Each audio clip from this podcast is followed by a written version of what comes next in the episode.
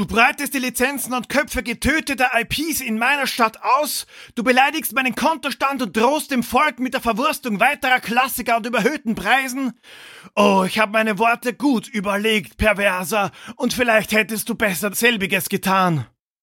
Das ist Blasphemie. Das ist Wahnsinn. Wahnsinn? Das ist Unstream!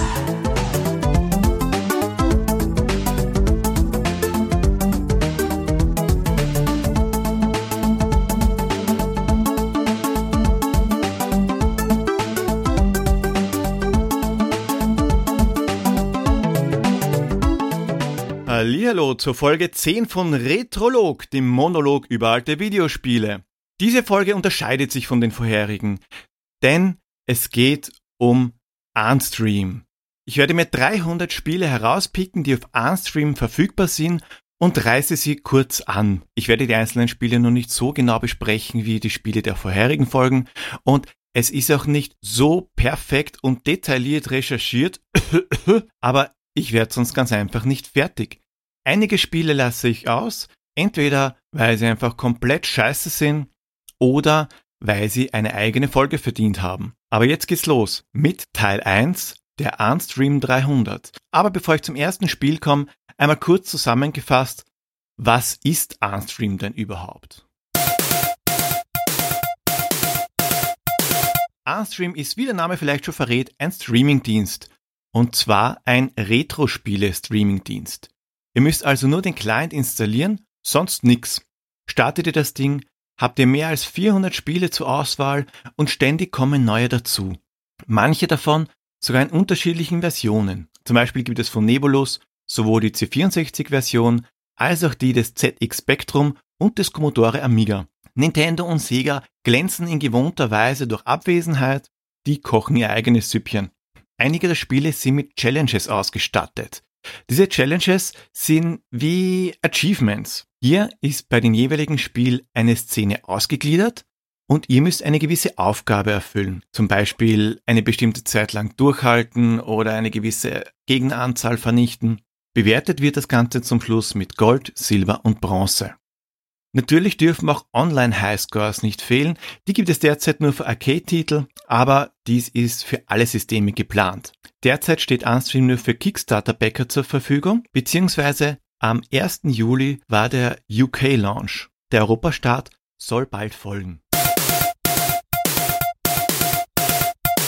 Aber jetzt kommen wir wirklich zum ersten Spiel. Spiel Nummer 1 auf der Liste 1999 für den Sinclair ZX Spectrum. 1987 kam das Spiel auf den Markt. Das Ganze ist ein Shooter, programmiert von den Ice Cool Coders, Chris Pyle, Bela Knight und Stephen Corey. Ice Cool Coders. Mehr 80er geht ja schon gar nicht mehr. Das Spiel lag unter anderem dem Magazin You Are Sinclair bei, und zwar auf Kassette. Musik gibt's fast keine und auch soundtechnisch schaut es eher mager aus.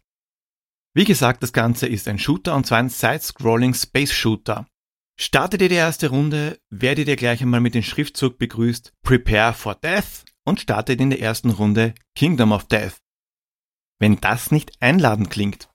Euer Raumschiff ist eine fliegende Biene, die unglaublich langsam und auch nur einen einzigen Laserstrahl schießt. Aber es gibt Gott sei Dank Upgrades. Und zwar 5000 Bonuspunkte.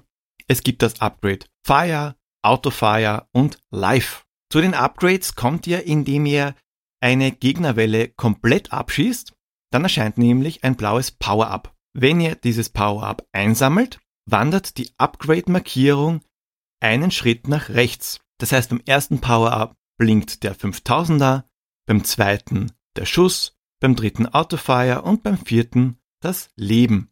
Drückt ihr nun auf B bzw. beim Sinclair war es die Taste Option, löst ihr die Power-Ups ein und bekommt das gerade markierte Upgrade, der Zähler wird dann wieder auf Null gesetzt und ihr startet nach dem ersten Power-Up wieder bei 5000. Nur ganz kurz zu den Power-Ups. 5000 Punkte Live und Autofire muss ich wohl nicht weiter erklären. Das Power-Up Fire, das wertet ganz einfach euren Schuss auf. Dann könnt ihr nämlich nicht nur einen, sondern auch zwei oder mehrere Schüsse abfeuern. Es ist ein einfaches, nettes Spiel, aber hat einen wirklich knackigen Schwierigkeitsgrad, Die Gegner sind extrem schnell und ab und zu flitzt auch noch von links, also von hinten, ein Viereck rein, das, wenn ihr nicht rechtzeitig ausweicht, euch vernichtet. Ich gebe zu, ich hab's nicht gar so weit gespielt. Ich weiß, der erste Endgegner, er heißt Orphis Nebula, ist eine Art Todesstern mit wandernden Yin-Yang-Zeichen. Der zweite Endgegner, ich habe keine Ahnung. Ich habe bei der zweiten Runde abgebrochen. Es ist nämlich nichts, was ich wirklich stundenlang spielen kann. Spacig geht es weiter und zwar mit 3D Galax. Ich habe hier keinen Buchstaben ausgelassen, es heißt wirklich 3D Galax. Es war ein Spiel für den Amiga und den Atari ST aus den Jahren 1989 von Gremlin Graphics. Auch hier ist es wieder ein Shooter, ein Space Shooter, aber in der dritten Dimension. Es ist nämlich eine 3D-Version von Galaxian bzw. Space Invaders und wurde von Paul Blythe, Blythe, keine Ahnung, programmiert. Paul, wenn du das hörst, es tut mir wahnsinnig leid, wenn ich deinen Namen falsch ausgesprochen habe. Für die Musik ist kein anderer verantwortlich gewesen als Ben Daglish, den wir schon aus Supercars, Pac-Mania und Terramex kennen. Das Besondere bei diesem Spiel war, es gab schon Achievements. Also eigentlich eines und es ist, ja, ich sage mal, ein Achievement der 80er. Den Spiel lag nämlich eine Karte mit dem Aufdruck For Admiral's Eyes Only bei. Auf diese Karte habt ihr euren Namen und eure Adresse geschrieben und auch das Losungswort, das ihr beim Durchspielen des Spiels bekommen habt, als Nachweis, dass ihr es durchgespielt habt. Das Ganze wird an Gremlin Graphics geschickt und Gremlin Graphics hat euch dafür einen Pin zurückgeschickt. Gespielt habe ich die Amiga-Version, es ist nämlich auch nur die Amiga-Version auf Unstream verfügbar. Ihr sitzt in eurem Cockpit, das recht nett aussieht und könnt euch, wie es im Weltraum üblich ist, sowohl nach links und rechts drehen, als auch nach oben und unten. Eine Formation von Aliens steuert auf euch zu und ihr müsst sie logischerweise abschießen. Anders als bei Space Invaders schießen die Aliens allerdings nicht auf euch, sondern sie versuchen in euch reinzufliegen. Also wenn sie zu nah kommen, müsst ihr schnell ausweichen. Sobald sie an euch vorbei sind, kehren sie an ihren Startpunkt zurück und das Spielchen geht von vorne los. Nach jeweils drei Levels kommt ihr in die Bonusrunde und steuert durch das Bonus-Asteroidenfeld zum Punktesammeln. Danach geht es weiter und die Aliens versuchen in dann anderer Formation euch zu vernichten. Die Idee ist zwar recht lustig, das Spiel allerdings nicht sonderlich gut. Der Hauptgrund ist die Steuerung. Es ist unmöglich, ein Alien wirklich gezielt abzuschießen. Die Steuerung zieht wie ein Magnet nach links und rechts, wobei das stimmt nicht ganz. Die Aliens versuchen anfänglich euch ganz einfach auszuweichen. Es ist zwar irgendwie logisch, warum sollten sich die Aliens von euch abschießen wollen, aber es ist wirklich, wirklich mühsam. Gott sei Dank haben wir noch einige Spiele vor uns. Wir reisen zurück auf die Erde und zwar nach Ägypten. Wir legen ein die Abu Simbel Profanation. Die Abu Simbel Profanation war ein Plattformer für den Amstrad CPC, den MSX und den ZX Spectrum aus dem Jahre 1985. Herausgegeben hat auch dieses Spiel Gremlin Graphics. Gespielt habe ich übrigens die Spectrum-Version. Wer kennt es nicht, man denkt an nichts Böses und wird verflucht. Um den Fluch aufzuheben, marschieren wir durch die Katakomben von Abu Simbel. Warum auch nicht? Denn wir wollen unbedingt unsere wahre Form wiederbekommen. Wirklich schön sehen wir nämlich nicht aus. Wir sehen aus wie eine Mischung aus Mordillo und La Linea. Das Spiel selbst erinnert ziemlich stark an Monty on the Run. Ihr hüpft durch die Levels und alles, was sich bewegt, wie Schlangen, Spinnen, Tropfen und was auch immer, bringt euch um. Unterwegs müsst ihr, damit es nicht so langweilig wird, auch noch ein paar ägyptische Symbole einsammeln, um weiterzukommen. Ihr startet mit ganzen zehn Leben. Man kann jetzt natürlich denken, wow, nicht schlecht, ganz schön viel, aber sagt mir einfach Bescheid, wenn ihr die ersten paar Bildschirme überlebt habt. Und davon gibt es ganze 44. Manche müsst ihr sogar mehrmals durchqueren. Die Tempel von Abu Simbel gibt's übrigens wirklich. In der Nähe der gleichnamigen ägyptischen Stadt befinden sich in den Berg geschlagene Felsentempel. Ramses II. hat diese für sich und seine Gemahlin Nefertari in Auftrag gegeben.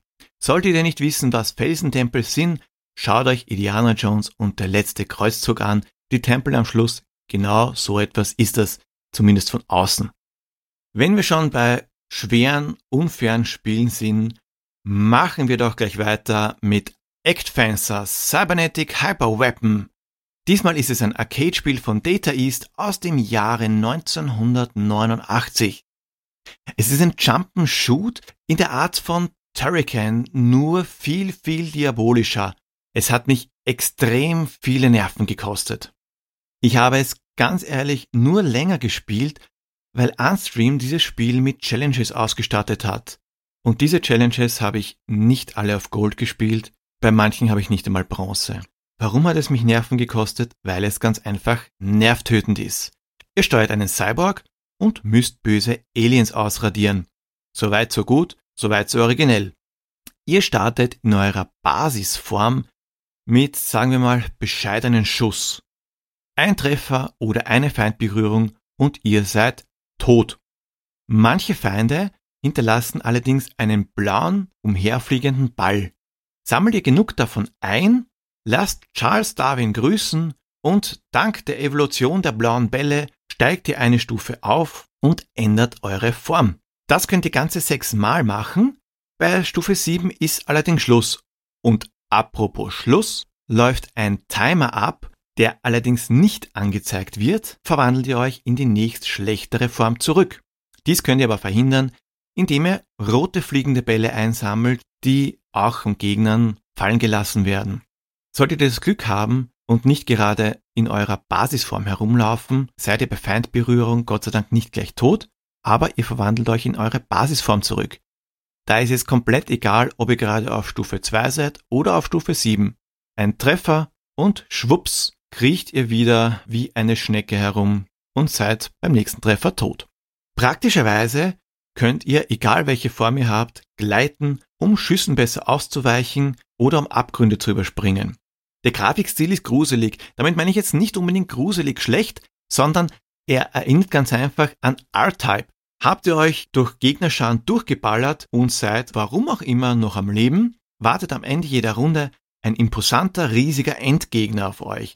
Damit es aber nicht zu so langweilig wird, gibt es auch Zwischengegner. Diese Zwischengegner sind jetzt nicht Gegner, die man einfach ein paar Mal abschießt und dann geht's halt weiter, sondern sie sind wirklich, wirklich schwer. Schon am ersten Zwischengegner habe ich mir wirklich die Zähne ausgebissen und habe viele, viele Versuche gebraucht, um den abzuschießen. Data East ist bekannt für gute Spiele, Aktfenster gehört definitiv nicht dazu. Es ist unglaublich unfair und bockschwer. Ihr könnt euch nicht vorstellen, wie viel ich geschimpft habe, bis ich zumindest einen Teil der Challenges durch hatte. Aber genug von bockschweren, unfairen Spielen. Wir kommen nun zu etwas Besonderem. Und zwar zu Ancipitl. Ich habe keine Ahnung, ob ich auch das richtig ausgesprochen habe. Ancipitl ist aus dem Jahre 1984 ein Spiel für den Commodore 64 von Lamasoft. Lamasoft, bekannt durch Blockbuster wie Attack of the Mutant Camels, Metalamas und Sheep in Space. Lamasoft ist eine Art Tele 5 der Spieleentwickler. Die Spiele sind originell und extrem schräg. Viele sind nicht wirklich gut. Allerdings so seltsam, man kann ganz einfach nicht aufhören, diese Spiele zu spielen. Lamasoft gibt's übrigens immer noch. Jeff Minter, der Lamasoft 1982 gründete, hat alle alten Spiele die er programmiert hat, zum kostenlosen Download angeboten. So seltsam die Lamasoft-Spiele sind, NCPitl ist ein wirklich bizarrer Vertreter davon. Ihr seid eine Antilope und müsst euch von Raum zu Raum arbeiten, um aus einem Labyrinth zu entkommen. Jeder Raum hat eine andere Aufgabe für euch. Das Spielprinzip ist etwas kompliziert, aber ich versuche es einmal halbwegs schlüssig zu erklären. Zwei Dinge sind in jedem Raum gleich. Punkt Nummer eins: alles, was einer Wand ähnelt, tötet euch, wenn ihr es berührt. Punkt Nummer zwei. Mit der Schwerkraft wird's nicht genau genommen. Mit einem Druck nach oben läuft eure Antilope an der Decke herum. Ihr könnt auch, wobei, was heißt ihr könnt, ihr müsst auch an den Wänden links und rechts herumlaufen. Aber Achtung, wenn ihr an einer Wand läuft, ist das, was vorher Decke und Boden war, nun eine Wand. Nicht dagegen laufen, sonst seid ihr gleich wieder tot. Wenn ihr einige Gegner abgeschossen habt, öffnet ihr den Durchgang auf den Boden, auf den ihr gerade steht. Wenn ihr ein paar Gegner mehr abschießt, blinkt dieser Boden und ihr könnt durch. Es ist empfehlenswert, erst einmal die Gänge aller Wände zu öffnen, zumindest an allen Wänden, an denen es möglich ist, und es dann durchzulaufen. Denn habt ihr mal einen Raum verlassen und kehrt wieder zurück, gibt's dort keine Gegner mehr. Das heißt, ihr habt keine Möglichkeit mehr, andere Gänge zu öffnen. Und so kann es sein, dass man sich relativ einfach in eine Sackgasse manövriert. Gleich im ersten Raum müsst ihr einmal alle Äpfel mit Bananen abschießen. Ein paar Räume weiter müsst ihr Feuerzeuge mit Zigaretten beschießen und wieder in einem anderen Raum müsst ihr alles abschießen, aber die beiden Hamster, die dürft ihr nicht treffen, denn die stürmen auf euch los und bringen euch um. Ich habe ein Kapitel relativ lang gespielt und habe mir gedacht, naja, ich bin schon relativ weit gekommen, bis ich bemerkt habe, das Labyrinth ist 100 Räume groß. Es gibt hier einiges zu spielen. Aber genug Lamasoft fürs Erste. Wir gehen jetzt weiter zu Astaroth, The Angel of Death. Das war ein Plattformer für den Amiga bzw. Atari ST aus dem Jahre 1989 von Houston Software. Ich habe auf Unstream die Amiga-Version gespielt, denn nur die ist dort verfügbar. Das Cover zieht der nur mit Pasties begleitete Todesengel Astaroth und auch im Spiel ist die ein oder andere nackte Brust zu sehen. Uh. Das Ganze erinnert ziemlich an die Werke von Haya Giga. Euer Held ist bekleidet mit Hut, Jacke, Sonnenbrille und, wie es für Helden üblich ist, einen Cape. Ihr zieht durch die Katakomben, weicht bösen Dingen aus, auch hier alles, was sich irgendwie bewegt, bringt euch um und zum Schluss, zumindest nachdem ihr die vier Endgegner vernichtet habt, kommt Astaroth ins Spiel. Seid ihr bei Astaroth herself, kämpft ihr in einem speziellen, ich sage mal, Gedankenblitzduell gegen sie. Bei dieser Szene müsst ihr nichts anderes machen, als den Joystick schnell nach links und rechts zu bewegen. Macht ihr das schnell genug, schwupps, ist sie tot. Wenn ihr allerdings verliert, seht ihr den Schriftzug Welcome to Slavery. Wer denkt jetzt nicht an From Dusk Till Dawn? Wehren könnt ihr euch übrigens anfangs nicht. Ihr müsst Fähigkeiten einsammeln. Zum Beispiel eine Wolke, auf der ihr wie mit einem Aufzug nach oben und unten reisen könnt, oder einen Formwandler, mit denen ihr dann richtig fliegen könnt. Mit Pyro könnt ihr Feuer schießen und so weiter und so weiter. Das Spielprinzip hat ziemliche Ähnlichkeit mit Terramex.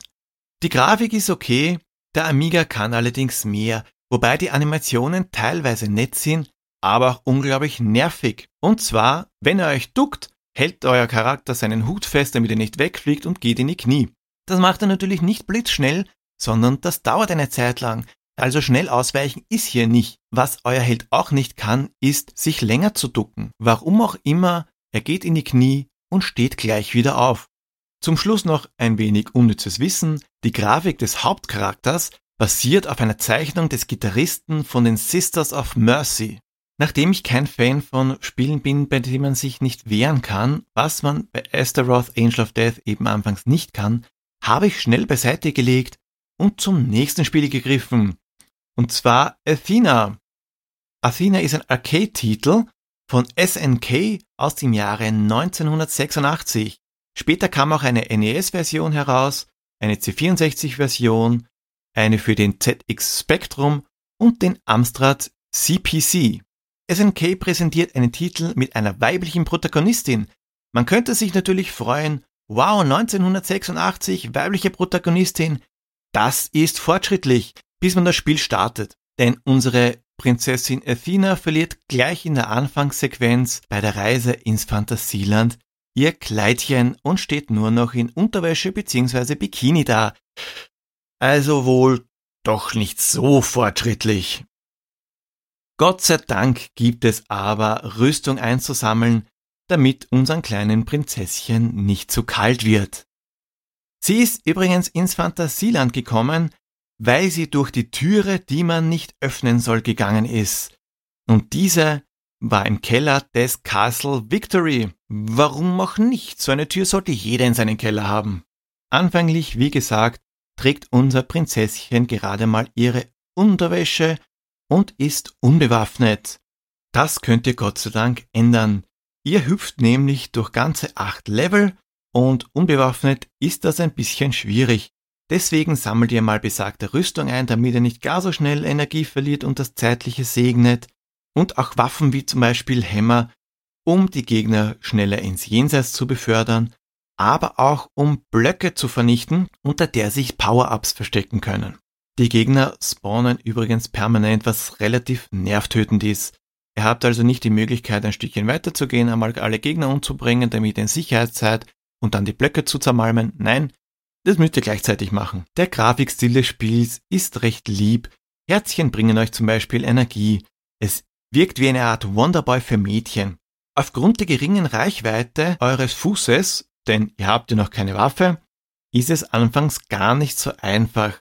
Wenn ihr aber die Waffen einsammelt, wie zum Beispiel den Teleskop-Morgenstern oder das schießende Flammenschwert, ist es nicht mehr gar so dramatisch und euer Vorhaben ist um einiges einfacher. Es gibt ganze 13 Waffen sowie Power-Ups, mit denen ihr euren Angriff und eure Verteidigung boosten könnt. Was Athena noch mit Wonderboy gemeinsam hat, zumindest mit den allerersten Wonderboy, ist ein unglaublich unbefriedigendes Ende. Ihr kämpft euch durch alle acht Level, besiegt am Ende jeden Levels immer einen Endgegner, zum Schluss den allerletzten Endgegner. Und was kriegt ihr zu sehen? Eine Textbox, in der steht, wir haben die ganze Welt erobert und nun will ich ein anderes Abenteuer erleben. Warum begleitest du mich denn nicht wieder? Bis bald. Schluss aus Ende.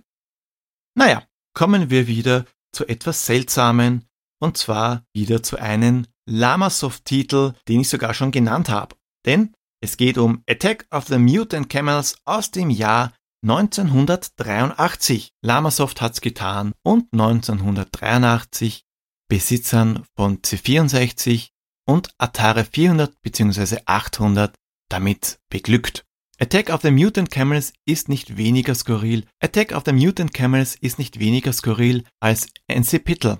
Das fängt ja schon bei der Vorgeschichte an. Aliens haben nämlich alle Kamele der Erde mutieren lassen. Sie sind jetzt riesengroß und können Laser schießen. Wobei genau genommen sind es keine Laserstrahlen. Es ist eine Art Homing-Kotzkugel, die euch verfolgt. Ihr fliegt mit eurem kleinen Raumschiff nach links oder rechts, der Bildschirm scrollt brav mit und müsst Kamele abschießen. Ihr habt auch ein Radar, welches die Kamele anzeigt. Man braucht es bedingt, sage ich einmal, denn man kann sie nicht übersehen. Bis jetzt kann man sagen, kleines Raumschiff, nach links und rechts fliegen, Radar, klingt nach Defender.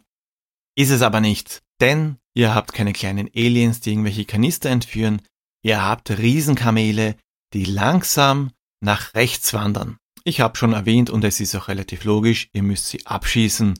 Die sind natürlich nicht nach einem Schuss tot, sondern verlieren Energie und mit sinkender Energie wechseln sie ihre Farbe. Unter keinen Umständen dürfen die Kamele ganz nach rechts kommen, denn sonst ist das Spiel vorbei, egal wie viel Leben ihr noch hattet. Die Kamele selbst erinnern sehr stark an die AT-ATs von Star Wars. Und ich sage mal, es ist kein Zufall, denn Attack of the Mutant Camels ist ein dreister Klon des zuvor erschienenen Empire Strikes Back von den Parker Brothers. Damals hat man es halt mit dem Copyright nicht gar so ernst genommen. Nun, das war's mit den Buchstaben A und den Spielen, die eine Zahl im Titel haben, zumindest am Anfang. Ich denke, wir lassen es für heute einmal bleiben. Der Timer zeigt mir gerade 38 Minuten an. Wenn ich meine ganzen Versprecher rausschneide, schaffe ich es vielleicht sogar mal über 20 Minuten. Naja, ich könnte mir ja höher gesteckte Ziele setzen, wie zum Beispiel der Pixel Pommes Podcast, der eine Zeit lang gemeint hat, er ist froh, wenn er mal die Stunde knackt, hat er auch geschafft. Ich bin einmal froh, wenn ich 20 Minuten knacke und ich denke, ich hab's geschafft. Schauen wir mal. Ich könnte jetzt auch ganz einfach weiter komplett belangloses Zeug labern, das euch überhaupt nicht interessiert, nur um die Folge künstlich zu strecken. Aber ich lasse es einmal bleiben. Was übrigens auch wegfällt, ist der Time Warp aus einem ganz einfachen Grund, von welchem Spiel. Ich bespreche so viele Spiele und, naja, wenn ich mir das mal so anschaue, was haben wir denn heute überhaupt besprochen? Mal meine Sendungsnotizen anschauen, die unglaubliche vier Seiten umfassen diesmal, habe ich bis jetzt nicht geschafft. Wir haben gesprochen über Sachen wie zum Beispiel, gute Frage, ich finde die Seite 1 nicht. Oh, da ist sie ja, sie hat sich versteckt. Wir haben gesprochen über 1999, über 3D Galax. Wir haben gesprochen über die Abo Symbol Profanation, Act Fencer, Pittle, Attack of the Mutant Camels, Athena, ähm, Habe ich Astaroth, Angel of Death erwähnt? Keine Ahnung. Naja, habe ich es vielleicht maximal zweimal getan. Und ich habe keines der Spiele früher gespielt. Ein Time Warp hätte also wenig Sinn. Ich habe schon beim Buchstaben A ein paar Spiele ausgelassen, denn sie sind einfach scheiße. Außer Auf Wiedersehen Monty und Art of Fighting. Das sind keine Spiele, wo ich generell sagen kann, sie sind schlecht, aber ich mag sie ganz einfach nicht hier ganz kurz erwähnen. Art of Fighting hat eine eigene Folge verdient und die Monty-Serie, die auf jeden Fall auch. Na, da schau her, wieder ein bisschen Zeit geschunden. Naja, aber bevor ich euch entlasse, wie geht's denn weiter? Ich kann euch einmal versprechen, dass die nächste Folge nicht Teil 2 der Unstream 300 sein wird, denn sonst wird's langweilig. Ich werde sicher wieder einen einzigen Titel besprechen in gewohnter Weise und ein paar Folgen später, da gibt's dann den Teil 2. Aber ganz wichtig, die Moral der heutigen Episode. Euch ist sicher aufgefallen, wie damals bei He-Man, Bravestar oder Captain Planet, am Ende jeder Folge gibt's immer einen Rausschmeißer, der Moralsatz. Und diesmal eindeutig, nachdem sie sogar nur beim Buchstaben A gleich mit zwei Spielen vertreten waren. Nur weil du scheiße bist, musst du nicht gleich scheitern. Lamasoft gibt schon seit über 30 Jahren. Und wenn diese Moral nicht wie die Faust aufs Auge zu meinem Blog und vor allem meinem Podcast passt. Bis zum nächsten Mal. Bis bald. Baba.